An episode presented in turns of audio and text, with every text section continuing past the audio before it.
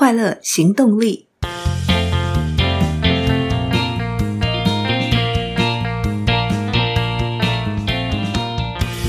Hello，欢迎收听《快乐行动力》，这是一个学习快乐的 Podcast。我是向日葵。在上一次聊书的时候，我们谈到了《盲点效应》这本书。凯利波伊斯提到，如何发现盲点需要透过洞察力，而延续着洞察力这个主题。这次，我们进一步的来聊一聊如何培养清晰认识自己的能力，让洞察力帮助我们在工作与生活当中更成功。这本书叫《深度洞察力》，它的作者是塔莎·欧里希，由时报出版。塔莎·欧里希是一位非常知名的组织心理学家，他将多年来对自我觉察的研究出版为《深度洞察力》一书，而他在 TED Talks 的呃，演讲 Increase your self-awareness with one simple fix，至今已经超过四百一十一万的浏览次。依惯例，开始以前，我们来个名词对焦。什么是深度洞察力呢？塔莎·欧里希提出，深度洞察力是清晰认识自己的能力，了解自己是谁，别人眼中的我们，以及如何融入我们所处的世界。他也强调，洞察力是一个可以被学习与提升的技能。而了解自己的第一步，就是去质疑自己关于自己的种种的假设，去确认我们在他人眼中的样子，并带着一种很积极的思维以及接纳自己的态度，追求真实。而当我们自我觉察并清楚一切的时候，也有勇气能够面对并接受的时候，自然就会产生行动的力量。为什么深度洞察力很重要呢？深度洞察力可以帮助我们做出长期成功与快乐的选择，协助我们避开障碍、避开错误，更拥有自知之明，得以在现今快速变化的世界当中生存，并且持续成长，发挥自己的影响力。如果我们没有认真培养、学习、持续进化自己的深度洞察力，我们可能做了很多事倍功半的事情。或是预见有些事情最后的发展，但还是没有真正去行动，被模式制约。虽然自我觉察是非常困难的，但作者透过四个部分，很具体的协助读者了解培养洞察力究竟有哪些基础以及障碍。第二部分则是在剖析内在的洞察力，第三部分则是关于如何去面对外在洞察力。第四部分则是从领导的角度来看，如何建立具有觉察力的团队。最后，则是在协助读者如何运用他的研究来帮助我们达到自我的觉察与成长的方法，或是降低对于一些相对比较没有自我觉察的人对我们的伤害与影响。最后的附录也很像一本自我洞察力的自问自答操作手册。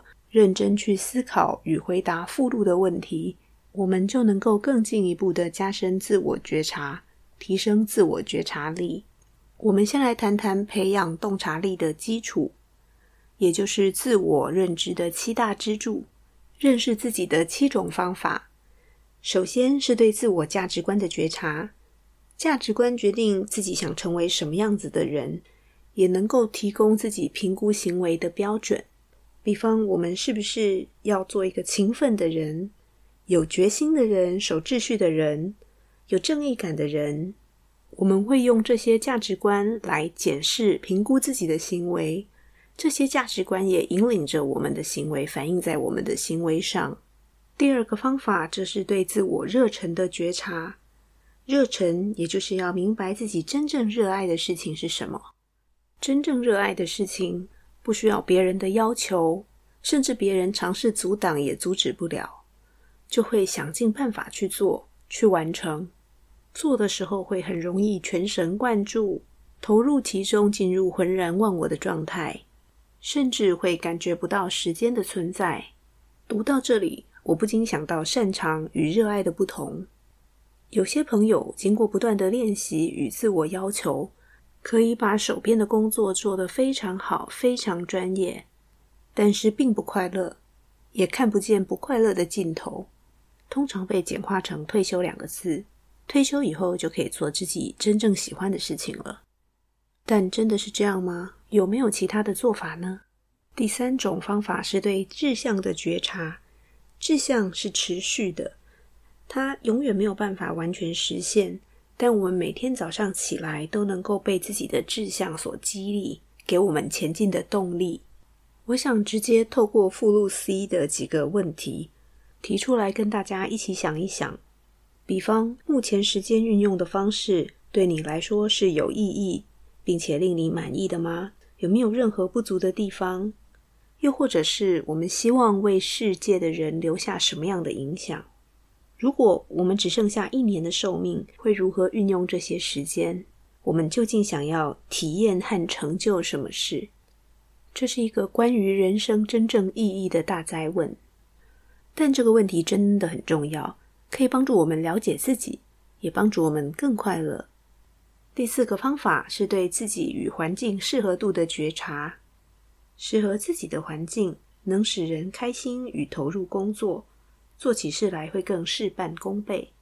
而这一点也跟前面三个支柱有很明显的关系。毕竟，我们需要先知道自己的价值观，自己喜欢什么、热爱什么，想要有什么样的生活体验，才能够开始去思考建构自己心目当中理想的、适合的环境。第五个方法是对自己行为模式的觉察。我觉得这一点超重要。如果我们能够意识到自己的行为模式，特别是打败自己的模式，对于自我改变会非常的有帮助。如果团队都已经非常努力了，但是最后销售还是没有达成目标，主管的反应模式是什么？每一位成员的行为模式又是如何？或是在家里，小孩子又拖拖拉拉不肯乖乖写作业，拖到最后一刻才把功课写完。早上又爬不起来的时候，家长的行为模式是什么？孩子的行为模式又是什么？在不同的情境下，我们所做出的一致性的思考、感受与行为的方式，这些行为模式会影响着我们与这个世界的互动与关系。如果我们没有好好的去观察并理解自己的模式，同样的反应与行为就会一再重演。如果我们事先看见了模式，就有机会做出不同的选择，并观察这样的选择会不会让结果更好。第六个方法则是对自我反应的觉察。人们在各种情境下，在思想、情感跟行为上会产生不同的反应。观察自己的反应，可以帮助我们了解自身的弱点、缺点，当然也有机会同时发现自己其他的优点。运用对于反应的观察与理解，持续追求学习、成长与突破改变。最后一个方法，则是对自我影响力的觉察。每个人的行为都会有意无意的对他人造成影响，而观察别人对我们的反应与回应，是提高自我觉察力的一个关键。行为经济学家诺贝尔奖得主丹尼尔·卡尼曼。指出，人类拥有几乎对自己的无知视若无睹的无限能力。也就是说，人们往往会自以为比客观评量的结果更好、更聪明、更有趣、更好看、更有运动的天分。简单的说，就是自以为是。而这样的认知假象，正是培养洞察力的障碍。作者也进一步整理了整个自我优越的错觉发展的历史。从一九五零到一九六零年的人本心理学运动，小时候我们读到了马斯洛所提的自我实现金字塔，从最底层的生理需求、安全需求，再往上一路到社交、尊重以及自我实现的需求。接着，在一九六九年，纳瑟尔·尼尔·布兰登出版《自尊心理学》一书，去强调自尊对人类存在的各个层面都有非常深远的影响。因为马斯洛自己也承认，自我实现实在太难了。在金字塔上，自尊只比自我实现低一个层级，而要能够做到自我尊重，只要转变心态就可以了。感觉美好比变得美好容易，从成为变成感觉是容易的。当自尊兴起，人们开始越来越重视自我感觉。虽然在二零零三年的时候，心理学家罗伊·鲍麦斯特的研究证明，自尊与成就是毫不相干的，但人们还是非常的执着在自尊的追求。随着社交媒体爆炸式的成长，自拍、自我中心、展现自我，以至于增加自恋的程度，减少同理心。毕竟，简短的网络互动常常是很快速的，而比较表面的交流。当然，并不是所有的社交媒体使用者都是自恋者，但很多的研究指出，这两者确实有其相关性。虽然在社交媒体上可以成为期望中的形象，但期望的自己如果跟真实的自己并不一样的时候，反而会更不快乐、更不满足。接下来，让我们谈一谈内在自我觉察的迷思与事实。作者提出了四种错误的自省法。第一种常见的错误是认为能够透过挖掘潜意识发现真实的自己。潜意识是由弗洛伊德所提出来的整体的精神分析理论。然而，潜意识有许多面向还没有经过科学的实证。因此，如果相信我们能够找到潜意识的大门，挖掘它，并且透过潜意识来了解自己，是错误的迷思。第二个迷思。则是提高自我觉察力，就应该要多问为什么。其实只要做一个小小的改变，把为什么变成什么，就有机会帮助自我觉察。作者举了一个简单的例子，比方他问朋友为什么想要改变现在所做的事，而朋友就开始说明自己的缺点、自己的感受，并且怀疑自己在世界上是不是一个有用的人。然而，当作者换了一个问法，问他的朋友：“你不喜欢你现在做的什么事？”他的朋友就可以很具体的回答：“自己不喜欢的是工作中的什么部分。”而当作者再进一步的问朋友：“那你喜欢的是什么？”他的朋友就开始滔滔不绝的向他说明：“用为什么来问问题，会让人有局限，去找原因。”但是用什么来问问题，则可以帮助我们看见自己的潜力。第三个迷思则是写日记能够增加对自己的了解。越来越多研究显示，写日记这个方法来自我检视会有一些意想不到的陷阱，比方只专注在思考跟记录正面的事情，而不愿意去探索负面的事件。又或者是把写日记当成发泄情绪的出口。第四个迷思是自省等于反复思考。事实上，自我反省与反复思考是不同的。强迫性的反复思考其实是危险的。对心理健康来说，反复思考会让我们很容易钻牛角尖，无法看清楚事情的全貌，也陷入这样的情绪当中。表面上看起来好像不断的在自我检讨，但实际上沉浸在情绪里逃避问题，忙着自责，失去对内的自我觉察力。要破解这样的反复思考，我们必须先理解，也许别人并没有自己想象的那么在乎这件事，或是去做能让自己分心的事，稍微暂停一下。谈完四种错误的自省法，接下来我们来分享真正有效的自我觉察法。首先是正念，我们应该注意当下在思考，但不去对思考这件事情的想法与内容做任何的批判与反应，而且要避免三 C 对专注的干扰，不让自己心有旁骛。我们也要告别自己的坏情绪，可以透过静坐的方式，清晰的去觉察到自己的思绪与感受。更能够控制自己的行为，来做出明智的决定跟选择。重新建构是另外一个非静坐的正念方法，也就是重新建造与架构的意思。从一个不同的新角度来看四周的环境、自己的行为，还有与人之间的关系。另一个方法则是比较与对照。我们可以去比较自己的过去与现在，在经验。思考跟感受与行为上有什么差异？如此有机会看到以往自己并不了解的模式。同时，作者也建议我们安排每天做一次重点自省的时间，检讨这一天我们所做的选择，去寻找自己的行为模式，也思考做什么事情是有成效的，又有什么事情没有发挥原本期望的效果。每天多一点点的正念与自我觉察，累积下来就会对自我认知有帮助。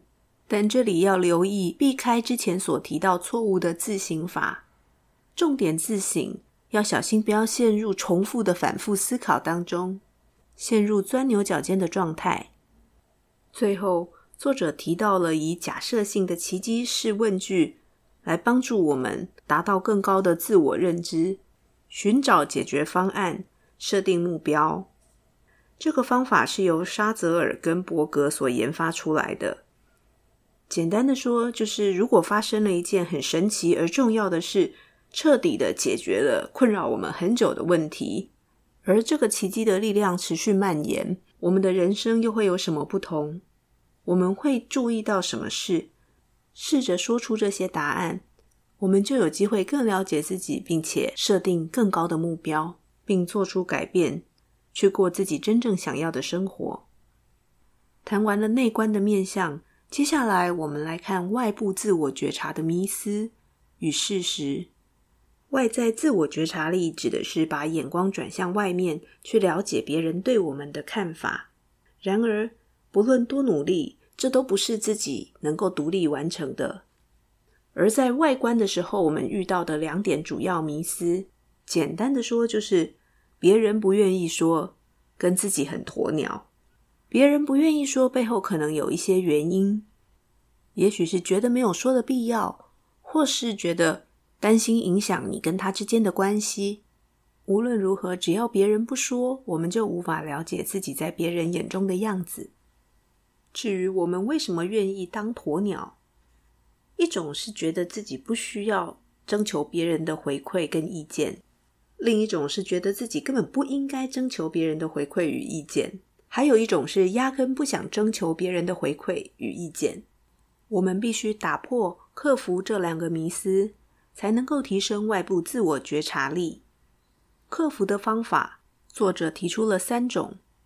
首先是进行三百六十度评量，这种方式会让我们从不同的角度取得不具名的资料，也因为不具名，所以反馈的人不用担心自己的意见被放大，而且可以比较自己对自我的认知与他人对自己的观感。第二种方式是选对的人。问对的问题，使用对的程序去得到对的回馈。对的人指的是彼此能够互相信任的人，而且提出批评以后会跟自己一起改进，并且愿意对我们说真话。对的问题指的是问问题要问得很具体，而且聚焦在一两件事情上。程序则是必须选择适当的环境与情境来提问。而不是找到对的人，想好了问题，噼里啪啦就问了。